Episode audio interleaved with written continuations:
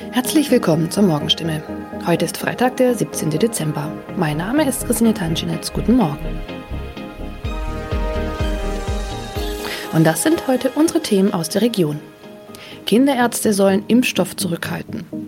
Freifahrt in der Stadtbahn bei kaputten Automaten.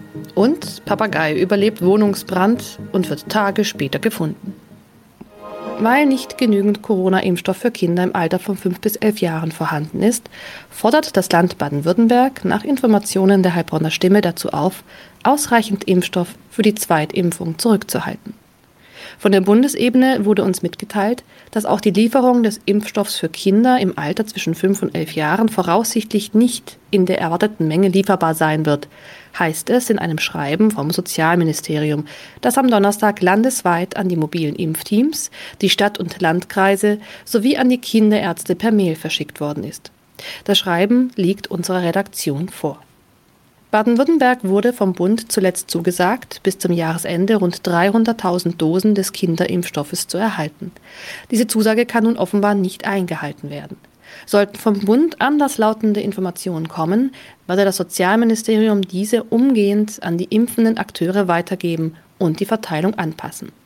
Mehr dazu lesen Sie heute auf stimme.de.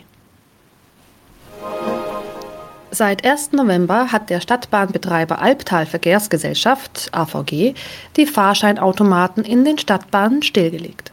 Sie sind noch da, funktionieren aber nicht. Da alle Haltestellen nun mit stationären Automaten ausgestattet werden, seien die Automaten in den Zügen nicht mehr nötig, erklärt die AVG die Gründe. Die Geräte sollen nun Zug um Zug in den 229 Stadtbahnen ausgebaut werden. Nur damit fällt auch die Alternative weg, wenn ein Automat an einer Haltestelle defekt ist. Was gilt dann? Manchmal sind Haltestellen einige Kilometer entfernt. Soll ein Kunde, der vielleicht wichtige Termine hat, so einen Umweg auf sich nehmen, wenn ein Automat an einem Haltepunkt defekt ist? Oder gilt eine Kulanzregel und er darf dennoch in die Bahn einsteigen? AVG-Sprecher Michael Kraut stellt für das Gebiet des Karlsruher Verkehrsverbunds klar, Dort dürfen Fahrgäste bei einem defekten Automaten an der Haltestelle einsteigen. Sie sollten den Defekt entweder dem Stadtbahnfahrer oder gegebenenfalls dem Prüfpersonal in der Bahn melden. In dem Fall werde kein erhöhtes Beförderungsentgelt verhängt. Man könne jederzeit prüfen, ob eine Störung an einem bestimmten Automaten vorlag. Auch im Heilbronner Hohenloher Haller Verkehrsverbund gilt diese Kulanzregel. Mehr dazu lesen Sie auf stimme.de. Am vergangenen Samstag kam es in Neckargartach zu einem Wohnungsbrand, bei dem ein Mann und ein Papagei verletzt wurden. Ein zweiter Papagei blieb unverletzt. Später stellte sich heraus, dass sogar ein dritter Papagei in der Wohnung sein müsste. Wenige Tage nach einem Hausbrand in Heilbronn haben Feuerwehrleute einen überlebenden Papagei aus einer betroffenen Wohnung gerettet. Ein aus der Wohnung geretteter Papagei wurde zudem vorsorglich einer Tierklinik übergeben. Der andere Vogel blieb am Samstag unverletzt. Doch damit war das Papageienproblem noch nicht gelöst. Denn am vergangenen Dienstag habe sich der verletzte Bewohner bei der Polizei gemeldet und mitgeteilt, einer seiner insgesamt drei Papageien müsste sich eigentlich noch in der Wohnung befinden. Tatsächlich entdeckten die Einsatzkräfte nach langer Suche den Vogel. Später konnten sie das Tier wohlbehalten an den Besitzer übergeben, wie es heißt. Soweit die Nachrichten aus der Region. Übrigens, die Corona-Fallzahlen in Stadt und Landkreis Heilbronn bleiben auf hohem Niveau, sind in den letzten Tagen aber deutlich zurückgegangen. Bleibt das so, wird am Sonntag die Ausgangssperre für ungeimpfte aufgehoben. Ob das eintrifft, erfahren Sie auf jeden Fall aktuell auf stimme.de. Haben Sie Kritik, Fragen oder Anregungen zu unserem Podcast? Dann schicken Sie einfach eine E-Mail an podcast.stimme.de. Weiter geht es hier mit Nachrichten aus Deutschland und der Welt mit unseren Kollegen und Kolleginnen aus Berlin. Ich verabschiede mich für diese Woche. Wir hören uns im neuen Jahr wieder und ich wünsche Ihnen eine besinnliche Weihnachtszeit und einen guten Rutsch. Vielen Dank und schönen guten Morgen. Ich bin Maja Däne und das sind heute unsere Themen aus Deutschland und der Welt. Chaos am Flughafen in Kabul. Eine erste Bundeswehrmaschine hat Menschen aus Afghanistan ausgeflogen.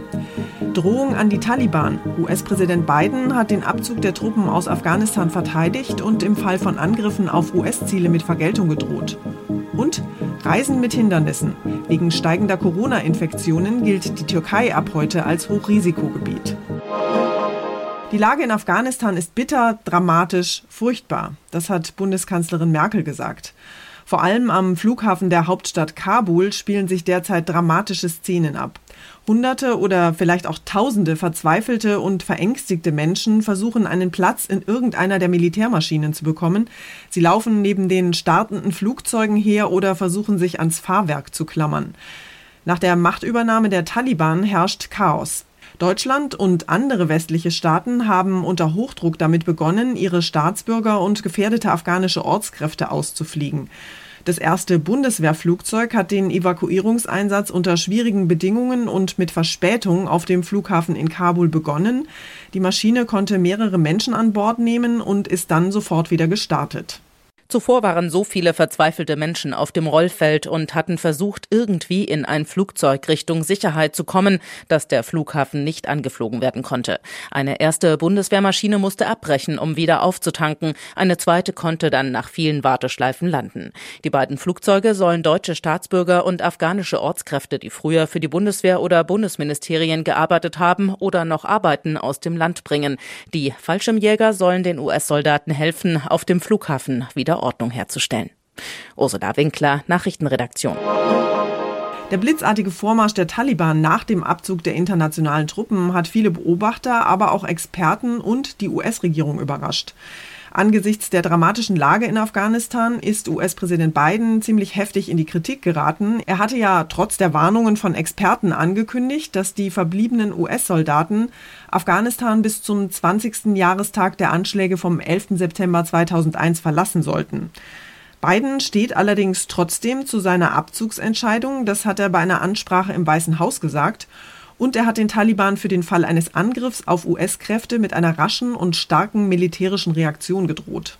Jeder Angriff auf US-Kräfte werde militärisch beantwortet, warnte Biden die Taliban. US-Personal, Zivilisten und Militärangehörige müssten Kabul sicher verlassen können. Gleichzeitig verteidigte Biden seine Entscheidung des Truppenabzugs. Dafür hätte es nie ein gutes Datum gegeben, sagte er. Er gestand aber ein, vom Tempo des Taliban-Vormarsches überrascht gewesen zu sein. Biden kritisierte die mangelnde Kampfbereitschaft des afghanischen Militärs. Amerikanische Soldaten sollten nicht in einem Krieg kämpfen, den die afghanischen Streitkräfte nicht bereit sind, für sich selbst zu führen. So Biden. Tina Eck, USA. Soll ich meine Kinder impfen lassen oder lieber doch nicht? Diese Frage haben sich in den vergangenen Wochen Millionen Eltern hier bei uns in Deutschland gestellt. Politik und Gesundheitsexperten waren sich uneinig und die Ständige Impfkommission STIKO hat gebremst. Eine Corona-Impfung sollten nur Kinder und Jugendliche mit Vorerkrankungen bekommen. Jetzt hat die STIKO allerdings ihre Einschätzung geändert und spricht sich nun für Corona-Impfungen für Kids ab 12 Jahren aus. Mein Kollege Ronny Thorau hat sich mit dem heiß diskutierten Thema mal näher beschäftigt. Ronny, die Politik hat ja ziemlich Druck gemacht und sich immer wieder für Impfungen ausgesprochen. Haben die Experten der STIKO dem Druck der Politik jetzt einfach nachgegeben oder gibt es tatsächlich neue Daten und Fakten, die für eine Impfung für Kinder sprechen? Ja, das ist schwer ganz genau zu wissen, weil wir ja die internen Diskussionen der STIKO nicht kennen. Aber es ist wohl schon auch ein bisschen dem Druck nachgeben. Und der Kritik, die ja nicht nur von Politikern kam, sondern teilweise schon auch von anderen Wissenschaftlern. Schauen wir uns mal die Begründung der STIKO an für den Sinneswandel. Man könne mittlerweile die Risiken der Impfung für Jüngere besser beurteilen, heißt es da weil man zum Beispiel die Daten von 10 Millionen Geimpften in den USA habe, wo sich auch gezeigt habe, dass seltene Herzmuskelentzündungen zwar auftreten, aber meist unkompliziert verlaufen würden. Das heißt, das medizinische Risiko für Kinder und Jugendliche durch die Impfung ist jetzt überschaubarer? Naja, also einerseits sind seltene Nebenwirkungen ja schon grundsätzlich besser zu beurteilen, wenn man die Daten vieler Menschen hat. Andererseits sagen Kritiker eben schon seit Wochen, dass es doch schon Millionen geimpfte Kinder auf der ganzen Welt gäbe und da auch diese Herzmuskelentzündungen auftreten würden, aber eben selten und meist ohne schwere Folgen. Ja, und ob man das wirklich erst jetzt sicher so bestätigen kann, ist offen. Auffällig ist allerdings, dass die STIKO ja letzte Woche gesagt hat, man werde der Politik ein Stück entgegenkommen. Das ist ja jetzt nicht unbedingt ein wissenschaftliches Kriterium. Und die STIKO erwähnt auch explizit jetzt bei der Risikoeinschätzung die psychosozialen Folgen für Kinder ab 12. Es geht also nicht nur um den medizinischen Nutzen der Impfung, sondern auch um psychische und soziale Folgen der Pandemie für Kids, richtig? Genau, das ist ein Punkt, den Kritiker der STIKO oft vorgeworfen haben, eben nur die direkten medizinischen Folgen für die Kinder abzuwägen, aber nicht die Folgen zum Beispiel, wenn sie wieder Schulausfall haben, weil Corona durch die ungeimpften Klassenräume rauscht. Die Politik hat die Impfung ja ab 12 auch immer als Mittel gesehen, den Schulunterricht abzusichern. Und entsprechend zufrieden hat sich heute auch Gesundheitsminister Spahn geäußert. Er freue sich über die nun klare Empfehlung für Kinder und Eltern. Wie kommen Kinder ab zwölf Jahren denn jetzt eigentlich ganz praktisch an ihre Impfung und wie schnell geht das? Also das kann sehr schnell gehen angeblich. Gesundheitsminister Spahn sagt, wer wolle, könne schon diese Woche eine Impfung haben. In jedem Fall steht davor aber immer eine ausführliche ärztliche Aufklärung und Kinder und Eltern sollen sich möglichst einig sein, ob ein Kind geimpft wird.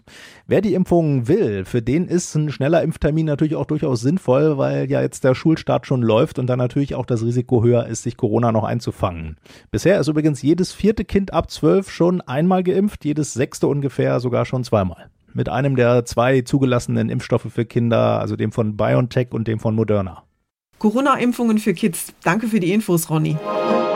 Wegen gestiegener Corona-Infektionen gilt die Türkei ab heute als Hochrisikogebiet. Und das mitten in der Urlaubssaison. Praktisch bedeutet das für alle, die aus der Türkei nach Deutschland einreisen, wer nicht genesen oder geimpft ist, der muss sich nach der Rückkehr für zehn Tage in Quarantäne begeben. Nach fünf Tagen gibt es allerdings die Möglichkeit, sich frei zu testen. Anne Pollmann in Istanbul. Wie ist denn die aktuelle Corona-Lage in der Türkei im Moment, gerade auch für Urlauber? Also die Zahlen liegen deutlich höher als in Deutschland. Allerdings ist die Region Antalya zum Beispiel, die ja bei Touristen besonders beliebt ist, vergleichsweise wenig betroffen. Ähm, Extremwerte gibt es im Osten des Landes, wo die Gesundheitsversorgung ohnehin nicht so toll ist und wo logischerweise kann man vielleicht sagen, auch weniger Leute geimpft sind. Die Hotels in den touristischen Hotspots sind aber sehr stark darum bemüht, einen Corona-sicheren Urlaub zu ermöglichen. Das ähm, habe ich selbst erfahren. Aber so eine Entscheidung in der Hauptsaison, das dürfte nicht spurenlos an der Branche vorbeigehen. Unser Tipp des Tages heute für alle, die bei der Bundestagswahl lieber per Briefwahl ihre Stimme abgeben möchten. Der Countdown läuft, in 40 Tagen ist es soweit, dann wählt Deutschland einen neuen Bundestag. Vermutlich werden viele aber schon vorher ihr Kreuzchen machen, denn gerade in Zeiten von Corona ist die Briefwahl immer beliebter. In diesen Tagen werden die Wahlunterlagen verschickt und Thomas Bremser aus unserer Serviceredaktion hat ein paar Antworten auf viele Fragen rund ums Thema Briefwahl. Thomas, früher musste man ja einen triftigen Grund haben, wenn man per Brief wählen wollte, aber inzwischen kann jeder Wahlberechtigte ohne Angabe von Gründen seine Stimme per Brief abgeben. Wie komme ich denn an die Unterlagen dafür? Also ich kann erstmal warten, bis ich die Wahlbenachrichtigung bekomme per Post. Das sollte in den nächsten zwei, drei Wochen passieren. Auf der Rückseite ist dann ein Vordruck, mit dem kann ich den Wahlschein beantragen bei der jeweiligen Gemeinde. Das ist sicher das Einfachste.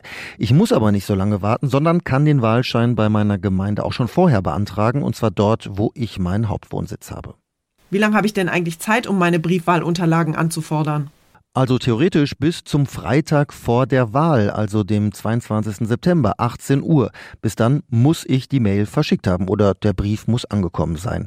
Aber der Bundeswahlleiter rät, die Unterlagen so früh wie möglich zu beantragen. Ich beantrage also die Unterlagen zur Briefwahl, fülle die dann zu Hause aus und muss die dann ja wahrscheinlich so schnell wie möglich wieder zurückschicken, oder? Ja, das kann ich natürlich so schnell wie möglich machen. Auf der anderen Seite wollen natürlich auch viele abwarten, ob sich da im Wahlkampf noch was Entscheidendes tut, vielleicht am Ende. Der Bundeswahlleiter rät, den Brief spätestens am Mittwoch vor der Wahl abzuschicken, um ganz sicher zu gehen. Die Deutsche Post will aber auch garantieren, dass die Briefe noch rechtzeitig ankommen, selbst wenn ich am Tag vor der Wahl den Brief noch in den Briefkasten werfe. Porto muss ich übrigens nicht zahlen, außer ich schicke den Brief aus dem Ausland ab. Infos rund um die Briefwahl. Dankeschön, Thomas. Und zum Schluss geht es bei uns heute um Räuchermännchen. Besser gesagt um Räucherfrauchen.